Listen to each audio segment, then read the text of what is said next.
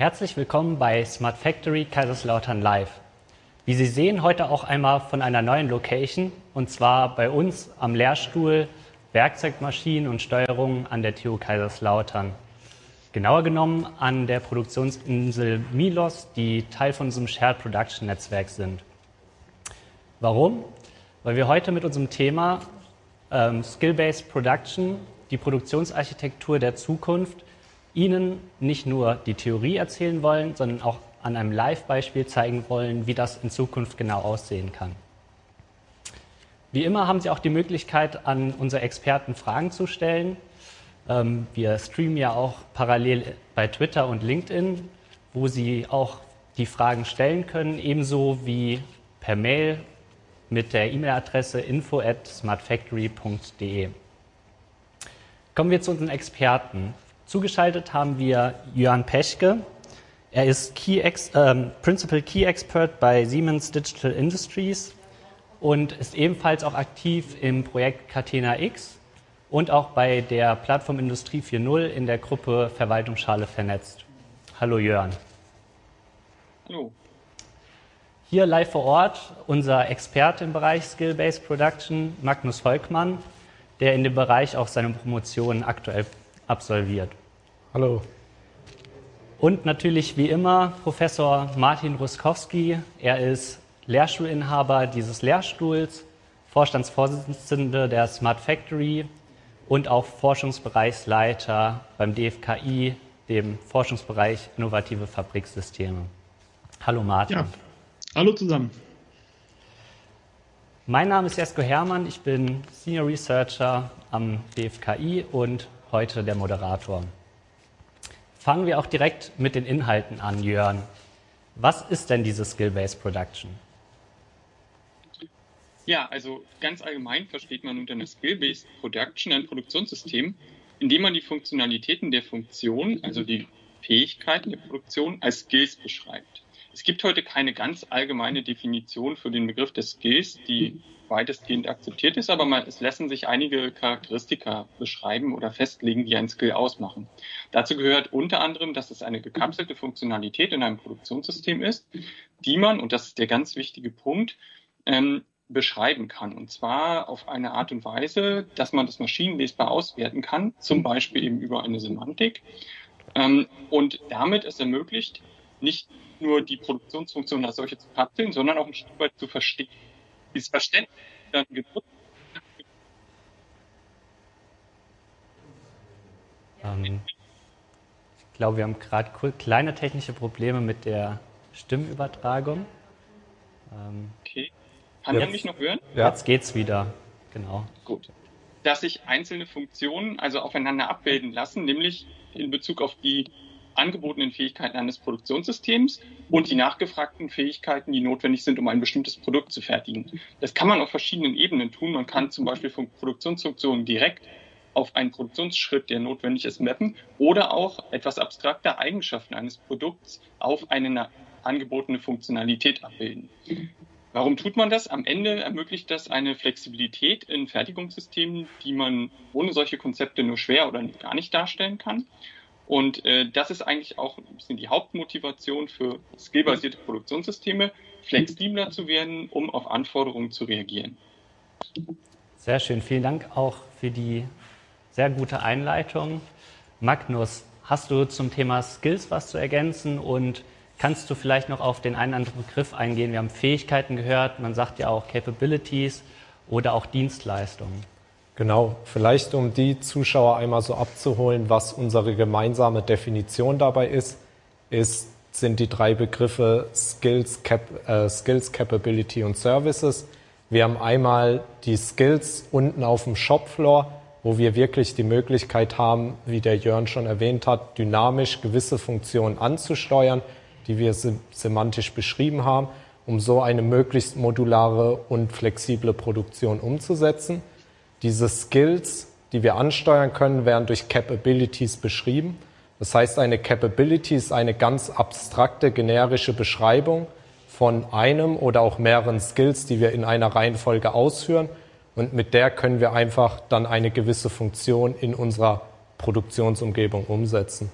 Und dann auf dem Top-Level am Ende bilden diese Capabilities ähm, Services. Das heißt zum Beispiel ein Service könnte sein, den ich anbiete, ein, eine Fräsoperation als sparendes Unternehmen zum Beispiel, als verarbeitendes Unternehmen. Und aus meinen Capabilities, die ich vorhanden habe, kann ich dann eben mein Produkt, das ich gerne fertigen will, zusammenstellen und das Ganze mit den Skills dann auch in die Realität umsetzen. Danke. Ja, Martin, das klingt immer sehr wissenschaftlich, Begriffsdefinition. Warum ist es denn so wichtig, diese Begriffe zu definieren und welche Möglichkeiten ergibt das zum Beispiel auch, wie wir gehört haben, im Zusammenhang mit Produkt und Capabilities? Ja, warum ist es so wichtig, die Begriffe zu definieren? Wir haben die ganze Zeit schon äh, bei Industrie 4.0 diesen dieses, dieses Aufeinandertreffen von IT und OT. Man hat immer festgestellt, dass die beiden äh, äh, Ebenen, also die Leute, die die Automatisierungstechnik auf dem Shopfloor bauen und diejenigen, die die IT-Systeme oben drüber bauen, halt teilweise unterschiedliche Sprachen sprechen und unter den gleichen Begriffen komplett unterschiedliche Dinge verstehen. Und dann redet man natürlich, wenn man in einem gemeinsamen Meeting sitzt oder mit sich miteinander unterhält, komplett aneinander vorbei. Das ist ein Riesenproblem, was man immer wieder hat, dass man einfach nicht über dieselben Dinge springt, äh, spricht, obwohl man dieselben Worte verwendet. Und deswegen ähm, sind wir jetzt gerade dabei, auch mit, dem, äh, mit der Plattform Industrie 4.0 und dem äh, äh, Projekt Verwaltungsschale vernetzt, quasi diese Begriffe einmal äh, festzuziehen, ähm, dass am Ende des Tages, wenn wir über die Begriffe sprechen, auch jeder das Gleiche darunter versteht und das Verständnis hat. Und äh, das Entscheidende ist wirklich, dass man sieht, die, die, die Skills, das ist das, was die Maschine am letzten Tage äh, kann, also wirklich eine konkrete Fräsoperation, das, was auf dem Shopfloor passiert. Und die Capabilities sind halt die Dinge, die man aus Sicht des Produktes äh, sieht. Also ein Produkt braucht halt eine gewisse Dienstleistung, eine Fähig äh, Fähigkeit, die an ihm umgesetzt wird, zum Beispiel ein Loch in dem Produkt. Wie das Loch entsteht, ist dann halt äh, erstmal sekundär. Ähm, und äh, ein Skill kann dann zum Beispiel sein, äh, eine Bohrmaschine oder eine Fräsmaschine. Beide können Löcher entsprechend produzieren. Und äh, entscheidend ist es für den Konstruktionsprozess. Ich kann im Konstruktionsprozess, wenn ich eine Auswahl von Capabilities zur Verfügung habe, einen Katalog zur Verfügung habe, quasi schon im Konstruktionsprozess auch den Fertigungsprozess mitdenken und vordenken und dann später, wenn es wirklich in die Produktion geht, diese benötigten äh, Capabilities direkt auf die Skills mappen. Sehr schön.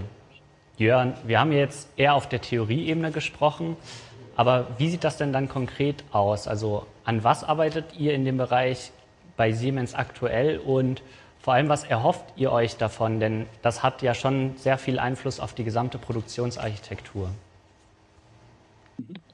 Ja, also es ist natürlich so, wir sehen hier schon fundamentale Änderungen in Produktionssystemen und zwar in der Art und Weise, wie sie beschrieben, designt und am Ende auch gesteuert werden. Und diese Anforderungen äh, ergeben sich einfach aus vielen Trends, die wir beobachten. Wenn man mal aktuell die Situation anschaut, in der Pandemie hatten wir durchaus Anforderungen, Produktionssysteme schnell zu realisieren, schnell hochzufahren, wenn man an Impfstoffproduktion denkt, Produktionssysteme umzurüsten, wenn man ähm, das Beispiel der Maskenproduktion da mal hernimmt. Und ähm, wir sehen eben, dass die Anforderungen an Produktionssystemen nicht so stabil sind, wie das vielleicht in der Vergangenheit der Fall war, sondern dass man schneller reagieren muss. Wir haben auch Megatrends, wenn man mal beispielsweise an die, den Umstieg in Richtung Elektromobilität denkt, dann ist ja eine entscheidende Frage zum Beispiel für den Automobilhersteller, wie schnell ändert sich denn der Mix zwischen Elektro und ähm, herkömmlicher Verbrennertechnologie. Das hat direkte Auswirkungen auf die Frage, wie sind Produktionssysteme ausgelastet anzusteuern, wie nutze ich meine Kapazitäten. Und äh, diese dynamischen Situationen erfordern natürlich, dass Produktionssysteme in Zukunft auch ein Stück weit anders designt und gebaut werden. Ähm, da kann man Stichworte denken wie matrixbasierte Produktionssysteme im Gegensatz zu heute klassischen Linien, die eben flexibler sind in der Art und Weise, wie ich Produkte durch so ein System routen kann. Oder auch ähm, stärker universal einsetzbare Ressourcen. Stichwort in Robotik passiert da sehr viel. Ich denke, der Bereich weitet sich im Vergleich zu heutigen Anwendungen auf ganz neue Anwendungsfelder aus, weg vom nur Handhaben oder ganz dedizierten Prozessen in Richtung zum Beispiel Assembly-Prozesse oder ähnliches. Äh, man hatte also Ressourcen, die man flexibler nutzen kann. Und ähm, um diese Eigenschaften vom Produktionssystem zu nutzen, um den gerade beschriebenen Anforderungen nachzukommen, braucht man eben Konzepte wie diese gerade dargestellten ähm, Zusammenspiel von Skills und Capabilities, um abstrakte Ebenen zu schaffen, wo man über Produktionsfunktionen reden kann, die man dann eben in den überlagerten Systemen auch flexibel nutzen kann. Und das geht los beim, wie gerade schon gehört, Produktdesign. über die Entscheidung, was kann ich wie produzieren, bis zur eigentlichen Produktionsstufe. Wo man dann natürlich die Fähigkeiten ausnutzen möchte, um auch zu optimieren. Wenn ich zum Beispiel an eine matrixbasierte Produktion denke, vielleicht noch in Kombination mit ähm, einem EGV-basierten Transportsystem, dann habe ich hier natürlich komplexe Entscheidungen zu treffen, die ich in der Regel dynamisch treffen muss, die ich also nicht vordenken kann. Und da helfen die Skills und die Abstraktionen, die man darüber einführt, zusammen mit Capabilities automatisiert dynamisch eine Produktion sinnvoll auszusteuern und auszulasten. Martin, wenn du dir die Ausführungen anhörst, kommen dir die, diese Konzepte, Visionen bekannt vor? Vielleicht auch aus deinen bisherigen Stationen, die du persönlich durchlaufen bist? Es ist genau das Thema. Es ist ja auch das Thema, äh, was ich nach Kaiserslautern mitgebracht hatte. Ich war ja selber lange in der Automatisierungstechnik unterwegs und immer festgestellt, ähm, ja, man, wenn man eine Automatisierungsanlage, eine klassische Automatisierungsanlage aufgebaut hat, dann ist das alles fest verdrahtet und äh, das zu ändern ist extrem aufwendig. Und durch die spezialisierten Systeme der einzelnen Hersteller äh, brauche ich normalerweise den Originalprogrammierer, der die Anlage halt mal programmiert hat, um eine kleine Änderung zu machen, die am Produkt ist. Und dadurch hat man normalerweise halt so eine Fixierung des Status quo. Man kann eigentlich an Produkten kaum was ändern. Von neuen Produkten wollen wir gar nicht erst sprechen, die man schneller einführt. Jörn hat es gerade schon ausgeführt. Ähm, das ist halt alles relativ komplex und, und, und festgezurrt. Und ähm, das war einer der Gründe, weshalb ich auch ähm, ja, in Kaiserslautern dieses Thema dann mit euch zusammen äh, angeschoben habe und dieses, diesen Begriff von Production Level 4 nochmal rausgekehrt habe, weil Industrie 4.0 ist zwar inzwischen über zehn Jahre unterwegs, aber man hatte manchmal so ein bisschen das Gefühl, das frisst sich halt fest in, naja, dann digitalisieren wir mal das, was wir haben, schicken ein bisschen Daten in die Cloud und dann sind wir fertig. Und das ist es halt nicht. Das ist ein wichtiger Stein davon. Das ist ja auch nicht verkehrt, aber es ist halt nicht das, worum es eigentlich bei Industrie 4.0 geht, sondern es geht halt um eine industrielle Revolution. Das heißt völlig neuartige Konzepte, die die Produktion halt entsprechend umkrempeln. Und dafür haben wir ja diesen Begriff Production Level vorgeprägt, also eine Produktion auf einer anderen Ebene der Autonomie. Und letztlich ist das, was Jörn schildert, und das ist immer schön aus der Industrie, das auch gespiegelt zu bekommen, äh, von einem nur nicht ganz unwesentlichen Automatisierungshersteller dabei. Ähm, dass die Visionen, die wir halt in der Forschung dort haben, ähm, auch genau die richtige Richtung gehen. Und äh, genau dafür haben wir ja auch unser Demonstrator-Ökosystem aufgebaut mit den Inseln. Wir sind jetzt äh, bei euch da bei Milos. Hinter mir ist halt äh, die Originalinsel. Ähm, und äh, genau diese Produktion bauen wir ja auf und zeigen exemplarisch anhand unseres äh, Noppenstein-LKWs, wie das Ganze wirklich aussieht mit dem Anspruch, dass wir halt ein, Level dabei erreichen, den man dann auch in die Praxis überführen kann. Und vor allem zeigen wir ja auch, wie man das Ganze dann auf Rechnern umsetzt. Äh, Stichwort Industrial Edge Computing, Industrial Edge Cloud, also weg von Funktionen, die sehr, sehr, sehr stark in der SPS sind und ausprogrammiert sind, hin zu containerisierten Softwarefunktionen, die dann in Servern laufen ähm, und die dann halt mit den, also mit den, mit den SPS-Resten, die dann die Hardware, die, die Echtzeit machen, die harte Echtzeit machen, ähm, halt entsprechend kommuniziert. Und genau dieses Konzept ist ja das, worüber unsere ganze Arbeit sich jetzt schon seit einigen Jahren dreht und auch die nächsten Jahre noch drehen wird. Das klingt ja auch tatsächlich nach einem richtigen großen Paradigmawechsel. Deswegen die Frage an dich, Jörn.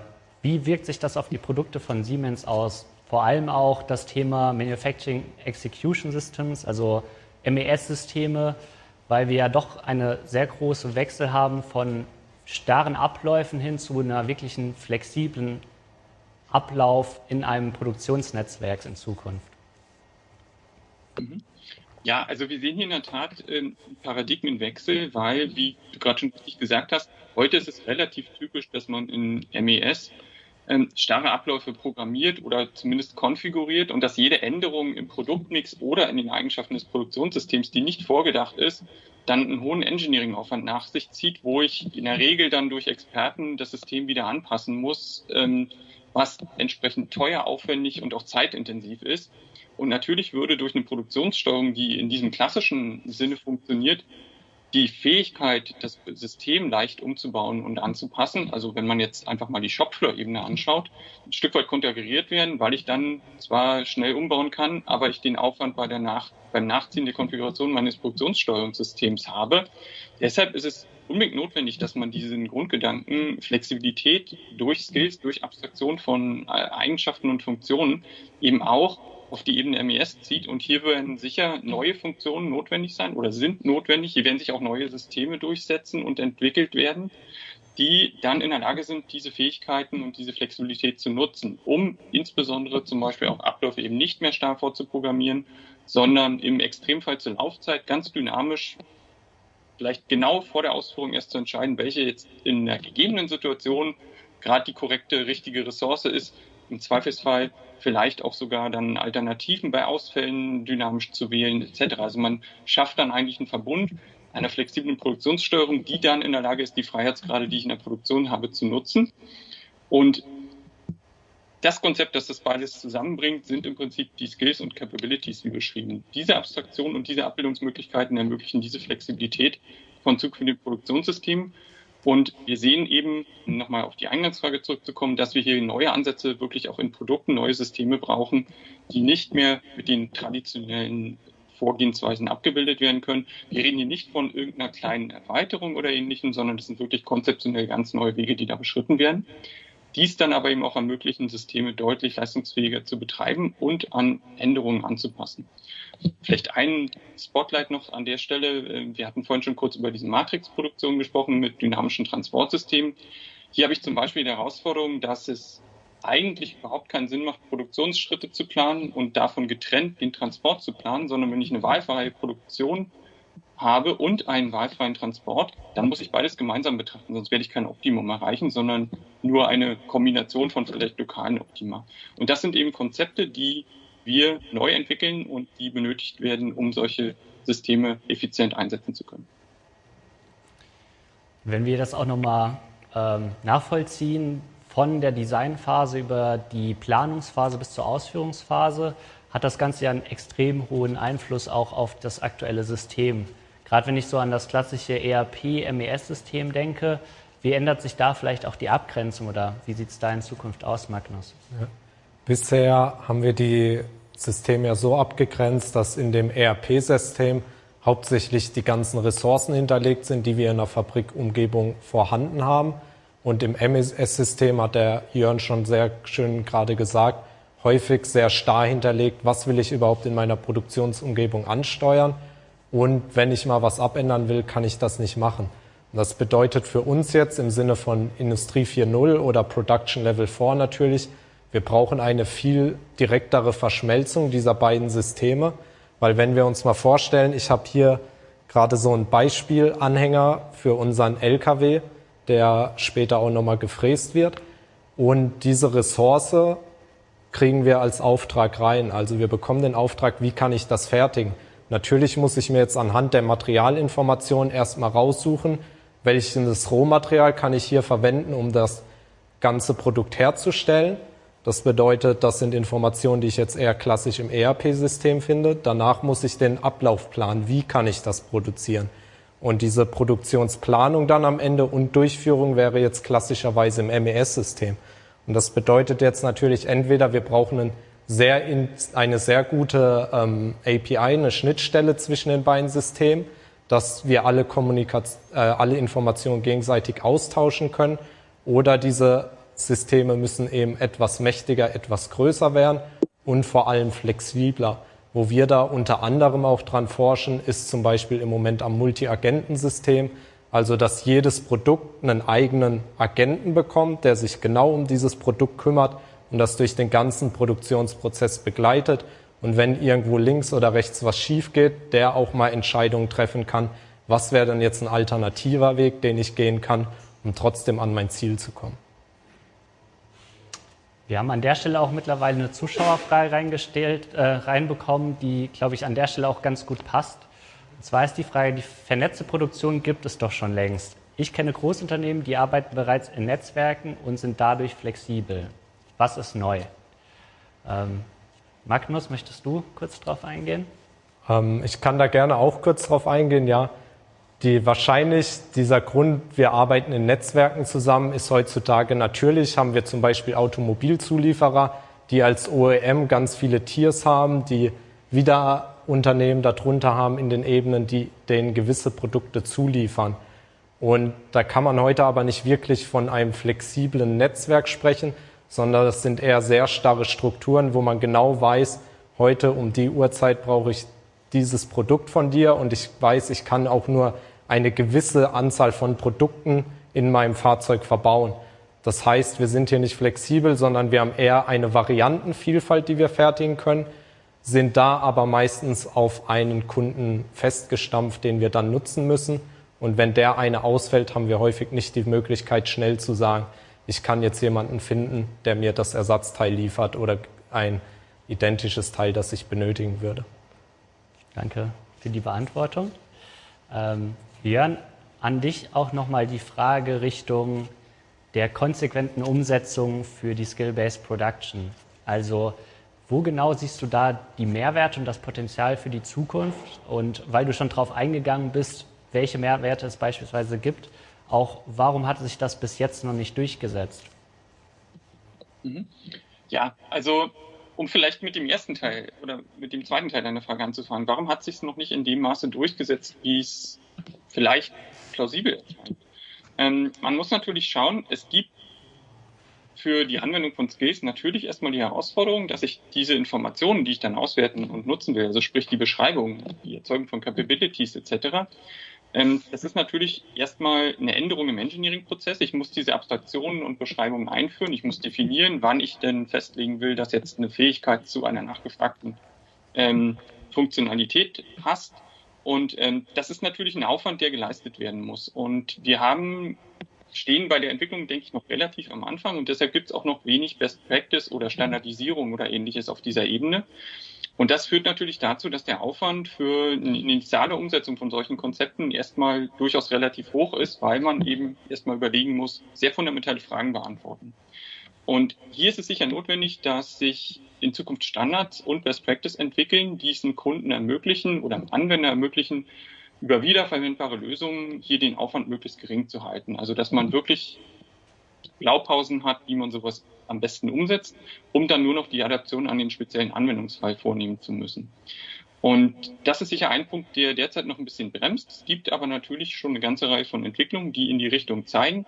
Es gibt auch Standards, die man zum Teil schon verwendet, um mal ein Beispiel rausgegriffen, wenn es über eine Klassifikation von Prozessen geht, also die Frage, was ist denn jetzt eigentlich eine Granularität, wie einige ich mich, wie ich einen Prozess bezeichne, dann gibt es Standards wie die DIN 8580, die man da heute schon hernehmen kann, wo ja eine Taxonomie enthalten ist bezüglich einzelner Fertigungsprozesse und beispielsweise anhand dessen schon mal festlegen kann, was ist denn eigentlich eine bestimmte Produktionsfunktion, die ich da abbilden will. Das ist aber natürlich erstmal ein Anfang. Es fehlt da noch deutlich mehr, wie eine Frage, wie sind Parameter festgelegt, ähm, wie kann ich auch das Matching-Verhalten einheitlich beschreiben. Und ähm, wenn diese Schritte gegangen werden und man da weiter ist, dann wird sicher auch die Hürde für die Anwendung deutlich geringer werden und dann wird man von den Vorteilen profitieren können. Die zweit, der zweite Teil der Frage, wo sieht man konkrete Vorteile? Ähm, ich hatte es ja vorhin schon gesagt, also ich denke, ein großer Anteil ist, dass man einfach Flexibilitäten damit nutzen kann, dass man Freiheitsgrade so beschreiben kann, dass ich eine Abbildung von nachgefragten auf ähm, angebotene Fähigkeiten vornehmen kann und das eben aus ganz unterschiedlichen Gründen. Ich kann das tun, um auf Störungen zu reagieren. Ich kann das tun, um schneller zu festzustellen, ob ich bestimmte Dinge fertigen kann, weit vor der Produktion, bis zu ähm, auch schon dem erwähnten Fall, dass ich das selbst beim Produktdesign schon berücksichtige. Und dieses ganze Universum von Möglichkeiten ergibt sich eben mit den mit der Anwendung der Skill-Konzepte. Und ähm, wir sind da, denke ich, ganz am Anfang, äh, nicht am Ende der Entwicklung. Und wir sehen da aber ein sehr großes Potenzial, den Herausforderungen, die wir vorhin schon genannt haben, dann auch Rechnung tragen zu können und Produktionssysteme ganz konkret ähm, so flexibel zu machen, dass man auf Anforderungen reagieren kann. Wir haben ja jetzt auch gehört, dass gerade das Thema Standardisierung eben eine Grundlage dafür ist. Jörn und du, Magnus, sind ja auch äh, bei der Arbeitsgruppe Verwaltungsschale vernetzt. Da wird ja auch sicherlich an genau diesen Standards gearbeitet. Ähm, warum gibt es da bisher noch keinen festen und finalen Standard in dem Bereich? Ja, tatsächlich sind wir bei der Verwaltungsschale vernetzt jetzt auf einem Level, dass wir uns erstmal in einer sehr großen Gruppe treffen, die sagen, uns interessiert das ganze Thema, wir haben schon mal damit gearbeitet und wir haben uns genau auf dieses Wording, was wir am Anfang gehört haben, was ist eine Dienstleistung, was ist eine Capability, was ist ein Skill, geeinigt, ähm, übertragen das Ganze jetzt in eine Referenzarchitektur, könnte man sagen, für eine Industrie 4.0 Produktion. Und wenn wir das alles mal haben und die ganzen Definitionen runtergebrochen, dann hat Martin gesagt, vorhin schon sehr richtig, sind wir endlich mal auf dem Level, dass wir alle über das Gleiche reden. Und dann kommen eigentlich erst die richtigen harten Fakten, wo wir wirklich in die Prozesse reingehen müssen und dann auch mal drüber nachdenken müssen, wie kann ich denn so Capabilities genau beschreiben, was für Standards kann ich da eventuell nutzen, beziehungsweise was für Beschreibungsformen, dass jeder, der dieses System anwendet, auch weiß, um was es geht, das anwenden kann und damit man daraus natürlich am Ende irgendwo auch mal ein Mapping machen kann. Also was sind meine Ressourcenanforderungen und was sind meine Fähigkeitsanforderungen in der Produktion selbst. Gerade bei Standards gibt es ja auch immer die Möglichkeit, äh, gewisse Vorteile oder Marktvorteile auch für Unternehmen zu sichern. Jörn, merkst du da speziell auch ein Umdenken hin zu einem anderen Zusammenarbeiten? Mhm. Ja, also ich denke schon, dass man beobachten kann, dass die Fragestellung, wie man Standardisierung auf diesem Level erreicht, äh, zunehmend akzeptiert ist, dass es eine Anforderung ist, die auch von verschiedenen Verbänden und Firmen akzeptiert wird und die angegangen wird. Wie gerade schon gehört, ähm, ich denke, der Arbeitskreis äh, Capabilities ist da ein gutes Beispiel, wo man äh, wirklich das Bestreben hat und die Notwendigkeit erkannt hat, sich auf eine gemeinsame Terminologie zu einigen, auch wenn das natürlich, wie angedeutet, der erste Schritt ist und wenn es dann um die Details geht, stehen wir sicher nochmal vor anderen Herausforderungen. Aber man sieht auch in anderen Umfeldern, dass sich da die, das Mindset ein Stück weit äh, geändert hat und auch in die richtige Richtung bewegt. Ähm, wenn man mal ausgreift, zum Beispiel im OPCUA-Umfeld, Companion Specification, gibt es einige Ansätze, wo man auch ähm, Fähigkeiten und Skills oder die entsprechenden äh, Konzepte, die, die dann da sind, über Begrifflichkeiten, äh, wie das da genannt wird, dann verwendet.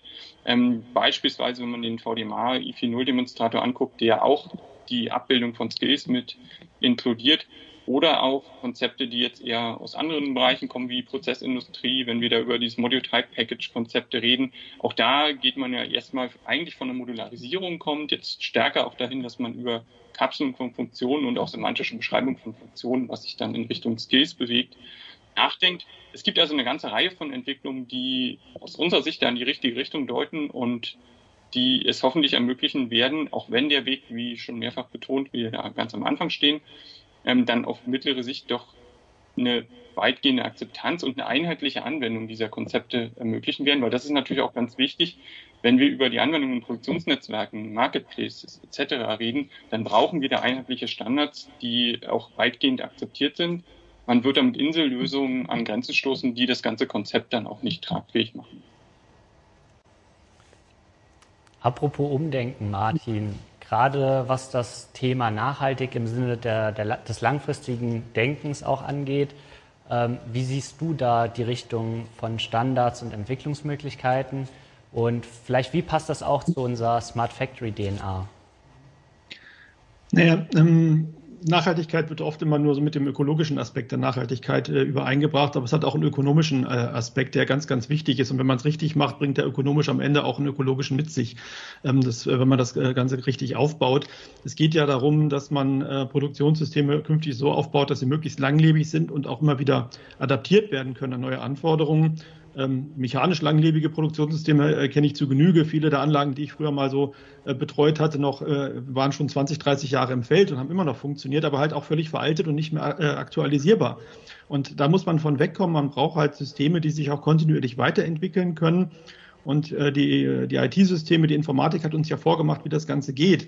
Äh, durch äh, Services äh, oder Strukturen wie Microservice-Architekturen, wo ich immer kleine Teile austauschen kann, wie in einem großen Puzzle. Äh, und kann ich Stück für Stück aktualisieren. Ich muss nicht immer alles auf einmal aktualisieren. Und das ist so eine Denkweise, die man hier übertragen kann. Und auf die Standards bezogen bedeutet das, es gibt nicht den einen Megastandard, wo am Anfang der große Kampf stattfindet, was ist nun der beste Standard äh, und dann wird ewig gefochten, sondern wir müssen dahin kommen, dass Standards sich auch weiterentwickeln und uns auch daran gewöhnen, dass die, äh, die echte Standardisierung zum Schluss dann keine Normen auf Papier sind, sondern als Software, die läuft. Und äh, idealerweise entwickelt sich das in Richtung von Open Source Software für viele Teile ähm, und äh, die dann gemeinsam weiterentwickelt wird. Und wenn man halt gemeinsam so einen Open Source äh, Zweig benutzt, den jeder dann in seine Richtung zwar ausprägt, aber wo die Grundfunktionalität halt von zwischen allen geteilt wird, das ist, glaube ich, die, die, die Struktur der, ähm, der Standardisierung, die wir in Zukunft vor allem erleben werden. Und da müssen auch die Firmen so hindenken, dass sie sich dort öffnen und diesen Weg entsprechend gehen. Man sieht das in vielen Bereichen schon. Bei der Verwaltungsschale haben wir schon offene Softwarestrukturen.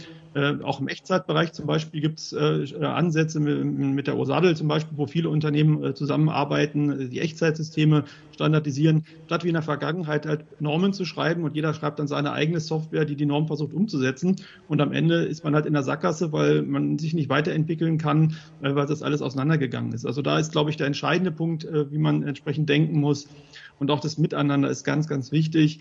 Es wird am Ende nicht den einen besten Hersteller geben, sondern jeder Hersteller hat seine Spezialitäten für gewisse Problemstellungen. Und äh, wenn man miteinander arbeitet, kann man halt auch die Systeme zusammen besser kombinieren und den jeweiligen Hersteller für die jeweilige richtige Aufgabenstellung raussuchen und das alles zusammenschalten.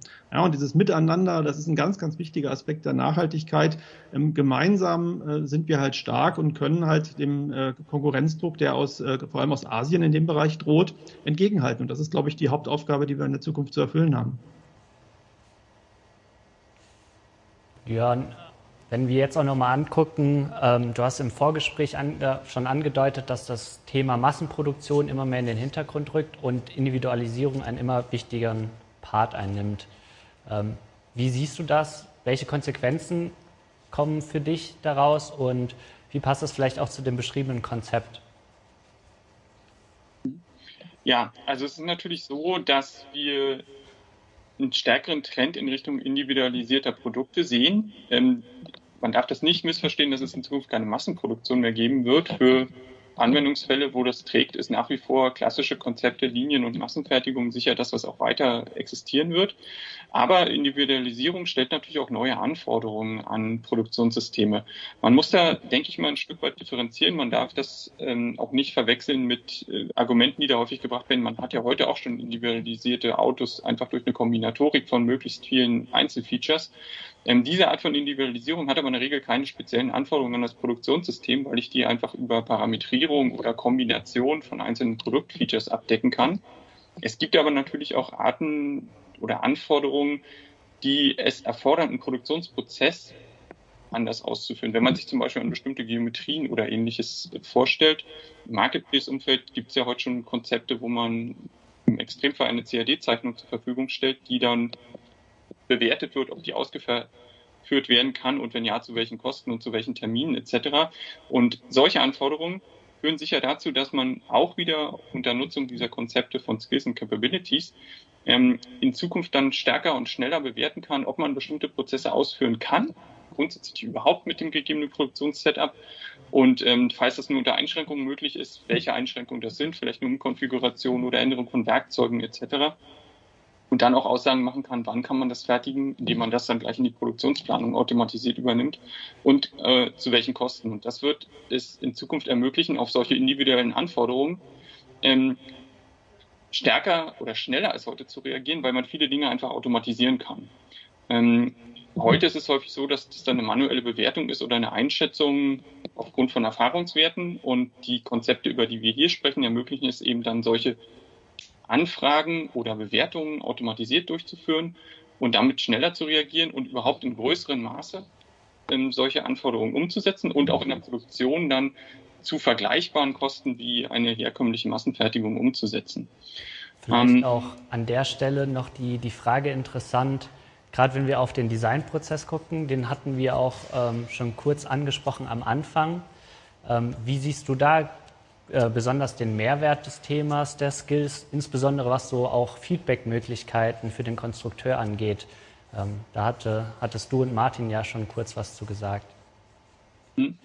Ja, genau. Also es wurde ja schon angesprochen. Ich denke, wir haben da an der Stelle sicher die Situation, dass auch das Konzept in Richtung des der eigentlichen Designphase eines Produkts wertvoll ist, nicht nur im Produktionsumfeld oder in Operation, über die wir bisher im Wesentlichen gesprochen haben, sondern man hat natürlich auch die Möglichkeit, wenn Fähigkeiten, die ein Produktionssystem hat, so beschrieben sind, dass ich die in der Konstruktion bewerten und einschätzen kann. Also zum Beispiel, wie vorhin angedeutet, die Möglichkeit, bestimmte Geometrien zu fertigen oder Oberflächen auf eine bestimmte Art und Weise zu behandeln und so weiter. Ähm, dann kann man sicher beim Design schon bewerten und berücksichtigen, wenn man eine bestimmte Eigenschaft eines Produkts auf eine bestimmte Art und Weise designt, was heißt das eigentlich für meinen nachgelagerten Produktionsprozess? Kann ich das fertigen? Wenn ja, zu welchen Konditionen? Ist es energetisch günstig? Gerade wenn ich vor Designalternativen stehe, kann man dann über das Konzept bewerten, welche der beiden Alternativen ist denn unter meinen gegebenen Optimierungskriterien jetzt die richtige? Und da öffnet sich sicher auch ein ganz neuer Pfad in einem wirklich konse konsequenten, durchgängigen Betrachtungen über den kompletten PLM-Prozess, starten vom Design des Produkts bis zur letzten Entscheidung, die ich tun muss, um einen Produktionsprozess zu starten oder vielleicht auf Fehler zu reagieren. Das alles über ein einheitliches Datenkonzept, das dann dem Skill-Capability-Modell entspricht, zu verbinden und hier auch wirklich eine semantische Durchgängigkeit zu haben. Informationstechnik komplett durchzudenken vom Design bis zur Produktion und von diesem gemeinsamen Verständnis zu profitieren und Produktion optimal umzusetzen. Ich glaube, das ist auch die perfekte Zusammenfassung auch zum Thema, das Ganze mal live vorzuführen. Und ich glaube, da wird man auch einige Elemente dann wiederfinden, die du, Jörn, gerade schon angedeutet hast. Genau. Wir hatten jetzt schon ein paar sehr schöne Beispiele. Ich bewege mich mal ein bisschen mehr in Richtung Monitor weil wir uns gedacht haben, wir wollen ähm, heute auch mal den Zuschauern ein bisschen näher bringen, wie so ein Produktionsmodul bei uns funktioniert und wie wir über Software damit interagieren und haben dadurch so eine GUI gebaut, in der man zurückverfolgen kann, wie komme ich denn von einem digitalen Bauteil. Ich habe schon vorhin angesprochen, wir werden auf unseren Produktionsinseln in Zukunft diesen LKW hier produzieren und eines der Teile, das wir anbieten bei uns in Milos, ist eben ein gefräster Anhänger. Ähm, und den wollen wir jetzt einfach mal live fertigen und gucken, wie das Ganze funktioniert. Man hat es im Hintergrund vielleicht gerade schon ein bisschen fiepen gehört, dass die Anlage jetzt scharf geschaltet ist. Und parallel haben wir hier ein CAD-System geöffnet, ähm, in dem wir uns einfach diesen Anhänger angucken können, der als Grundbauteil einfach rechteckig vorhanden ist und gewisse Funktionen mit sich bringt. Das heißt, Funktionen, die wir hier verändern müssen, sind, wir müssen eine Tasche reinfräsen, wir müssen vier Bohrungen reinfräsen und CAD-Systeme, wie hier zum Beispiel jetzt Siemens NX in dem Fall, bietet uns eine API an, um auf diese, diese Feature direkt zu analysieren, die wir fertigen müssen. Das heißt, ich habe gerade schon mal den Feature-Prozess gestartet gehabt wir haben jetzt hier angezeigt, dass wir eine Rechtecktasche und vier Bohrungen fertigen müssen. Wir haben vorhin darüber gesprochen, was ist denn jetzt eine Anforderung ans Produkt. Das heißt, meine Anforderung ist, ich will eine Rechtecktasche fordern. Wir haben gesagt, es gibt gewisse Parameter dazu. Diese Parameter müssen definiert sein irgendwo, dass wir sie in unsere Produktion reinmappen können. Die sehen wir bei uns hier im Infofeld. Also wir sehen Abmaße der Tasche, wir sehen Qualitätsvorgaben, die wir haben, was für eine Oberflächenrauheit sollen wir einhalten, was für Toleranzen müssen wir einhalten. Und diese Informationen haben wir immer schon im digitalen Modell eigentlich vorhanden. Heute ist es noch sehr häufig, dass wir anfangen, aus diesem digitalen Modell eine Zeichnung zu extrahieren, einen Informationsverlust verursachen, um uns daraus dann Angebote zu holen. Aber wir wollen eben diese komplette Wertschöpfungskette digital belassen. Das bedeutet, unser Kunde bekommt jetzt so ein Modell, hat das analysiert. Das kann auch eine Zwischenplattform sein, die uns dieses Teil analysiert. Und hier können wir jetzt feststellen, das ist ein Fräsprozess, aus welchem Material ist dieser und uns einen Hersteller suchen, der uns das anbieten kann. In der GUI zeige ich jetzt mal, wenn wir vorgehen wollen, ich will diese Tasche fräsen und ich will eine der Bohrungen setzen, kann ich mir hier unten einen Fertigungskatalog aufsetzen. Das heißt, zwei der Features will ich tatsächlich fertigen.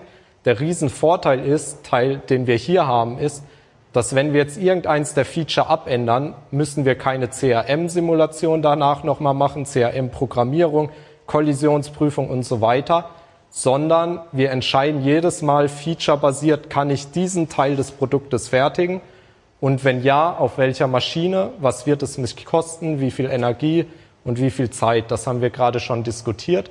Und das wollen wir jetzt direkt auch mal zeigen. Dafür verbinde ich mich jetzt mit unserem äh, Netzwerk hier. Und der nächste Schritt wäre jetzt der sogenannte Feasibility Check. Das ist die Machbarkeitsanalyse, ob unsere Produktionsumgebung die Fähigkeiten zur Verfügung hat, die angeforderten Feature zu fertigen. Das heißt, was jetzt gleich passiert ist, ich mache eine Machbarkeitsanalyse für eine Tasche und für eine Bohrung und suche nach Maschinen, die mir das umsetzen können. Im Hintergrund hat man gerade ein paar State Machines durchrattern sehen und wir haben gerade genau eine Zelle, die wir hier filmen können, freigeschaltet in unserem Netzwerk, die jetzt natürlich auch auftaucht. Das ist unsere Roboter-Fräszelle und die Roboter-Fräszelle hat in die, wurde gerade, hat diese zwei Feature zugesendet bekommen und hat in der Machbarkeitsanalyse intern geschaut, habe ich das Werkzeug, um diese zwei Feature zu fertigen. Wenn ich mehrere Werkzeuge habe, welches ist das optimale Werkzeug, was ich jetzt wählen möchte? Und dann, nachdem es ein Werkzeug ausgewählt hat, entschieden, wie sieht der Fertigungspfad aus und anhand dessen dann unsere Produktionszeit berechnet, die Kosten berechnet und daraus dann auch abgeleitet den Energiebedarf, den wir für diesen Auftrag haben werden. Das heißt, bevor wir irgendeinen Prozess starten, haben wir schon mal ganz grobe Anhaltspunkte. Was wird mich das Bauteil kosten? Wie lange wird das dauern? Und natürlich auch ein ganz wichtiges Thema, was wird mein CO2-Footprint von diesem Produkt am Ende sein? Die Zelle wähle ich jetzt aus, ich verbinde mich mit der direkt und eine Zwischenschaltung, die wir haben, ist noch ein Kontextcheck. Der gibt uns das Feedback, ist die Zelle jetzt wirklich bereit, das Ganze umzusetzen? Und wenn sie das ist, dann wird mir hier die Funktion freigeschaltet, dass ich den Prozess jetzt starten kann. Dafür aktiviere ich jetzt einmal die Zelle und drücke den Startprozess. Und jetzt sollten wir sehen, wie der Roboter sich im Hintergrund bewegt. Genau. Jetzt war noch ein Messtaster ein, eingebaut. Den haben wir schon vorab gestartet, diesen Skill. Das heißt, in diesem Skill wurde das Bauteil genau eingemessen im Werkzeugkoordinatensystem hinterlegt. Jetzt habe ich zuerst eine Rechtecktasche angefordert. Das heißt, der Roboter entscheidet, ich brauche einen Schaftfräser, um das Ganze zu fräsen. Und wenn er dieses Werkzeug eingewechselt hat, dann haben wir eine gewisse Anfahrstrategie. Da der Vektor des Features jetzt nach oben zeigt, heißt das, ist es recht einfach. Wir können kollisionsfrei von oben heranfahren. Wären das jetzt Bohrungen von der Seite oder ähnliches, dann müssten wir nochmal als Werker aus Sicherheitsgründen in dem Fall jetzt zur Hand greifen und dem Roboter sagen, ja, du bist gerade in einem sicheren Umfeld oder nein, du fährst eine Kollision. Sowas sind Themen, mit denen beschäftigen wir uns, uns noch in Zukunft, um zu schauen, ähm, wie kann man sowas noch weiter automatisieren, wie kann ich auch so Kollisionsprüfungen fahren und natürlich erhöht sich so die Autonomie der Maschine. Das heißt, die Maschine nimmt uns einige ähm, Entscheidungen, die wir heute als Menschen noch treffen, ab. Dafür bekommen wir aber die Möglichkeit, flexibler zu werden. Das heißt jetzt aber nicht, dass wir viel mehr automatisieren werden und gar keine Handarbeitsplätze mehr haben. Genauso haben wir in unseren Produktionsumgebungen auch Handarbeitsplätze, die Fähigkeiten anbieten. Das heißt, ich weiß, was kann mein Werker denn vor Ort auch schnell machen, zum Beispiel noch ein Gewinde nachschneiden oder sowas. Und jetzt kommt der zweite Schritt, das ist die eine Bohrung, die ich in den Produktionsprozess gegeben habe. Das heißt, der Roboter kennt wieder alle Parameter, wo wird die Bohrung gesetzt, was für einen Durchmesser brauche ich, was für eine Tiefe brauche ich und fährt dann die Fertigungsstrategie für genau diese Bohrung ab. Und wenn der dann fertig ist, dann haben wir quasi unser Ziel erfüllt und die Anforderungen, die wir aus der digitalen Ressource in unser Produktionssystem gegeben haben, abgeschlossen und damit ist dann auch unser Fertigungsprozess an dem Punkt beendet. Und ich glaube, für uns ist das auch mal ein super cooler Punkt. Wir stehen hier ja gerade nur repräsentativ, Jesko, sich auch an den ganzen Kollegen im Hintergrund zu bedanken die noch immer bis in die letzten Minuten mitprogrammieren, mittüfteln, technische Problemstellungen lösen. Und wer Lust hat, da auch mal einen technischen Deep Dive zu bekommen, wir sind ja auf der Hannover Messe wieder vor Ort mit einem großen Team und da kann man sich mit den Kollegen auch direkt unterhalten und mal ganz in die Tiefe gehen und gucken, wie wir das genau umgesetzt haben. Klar, an der Stelle auch von mir danke natürlich an alle, die bei uns immer das Ganze möglich machen. An der Stelle Trotz ein bisschen längerer Zeit heute will ich mich nochmal bedanken bei unseren Experten, bei dir, Jörn, Martin und ähm, Magnus. Ähm, vielen Dank auch für die, die richtig gute Darstellung, die Erklärung. Ähm, Ansonsten kann ich nur auf unsere nächste Sendung hinweisen am 17. März. Und zwar wird es dann in Zusammenarbeit mit dem Transfernetzwerk Plattform i4.0 um die Themen Wissens- und Techniktransfer gehen. Von meiner Seite vielen Dank fürs Zuschauen und wir sehen uns das nächste Mal. Ja, vielen Dank. Ciao.